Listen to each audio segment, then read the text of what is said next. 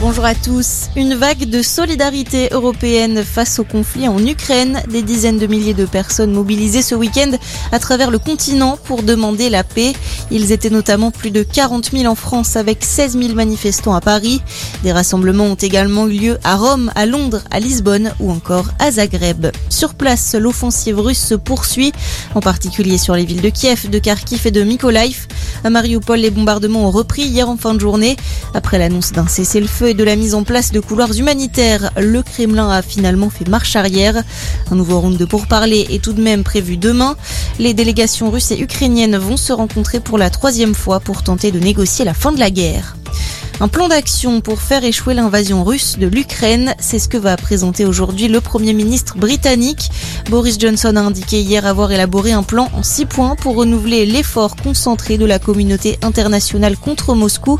De son côté, le secrétaire d'État américain Anthony Blinken a rencontré hier le ministre ukrainien des Affaires étrangères. Il est arrivé ce matin en Moldavie. Dans l'actualité également, la campagne présidentielle bat son plein. Jean-Luc Mélenchon tiendra un meeting à Lyon aujourd'hui. Éric Zemmour, de son côté, réunira ses électeurs à Toulon. Il devrait enregistrer le ralliement de Marion Maréchal. Un coup dur pour Marine Le Pen, qui a, elle, rassemblé ses troupes à Aigues-Mortes dans le Gard hier. La secrétaire d'État chargée de l'éducation prioritaire quitte le gouvernement. L'Élysée l'a annoncé hier. Nathalie Elimas était sous le coup d'une enquête administrative depuis plusieurs semaines pour des accusations de harcèlement moral sur ses collaborateurs, des faits que nie la députée du Modem.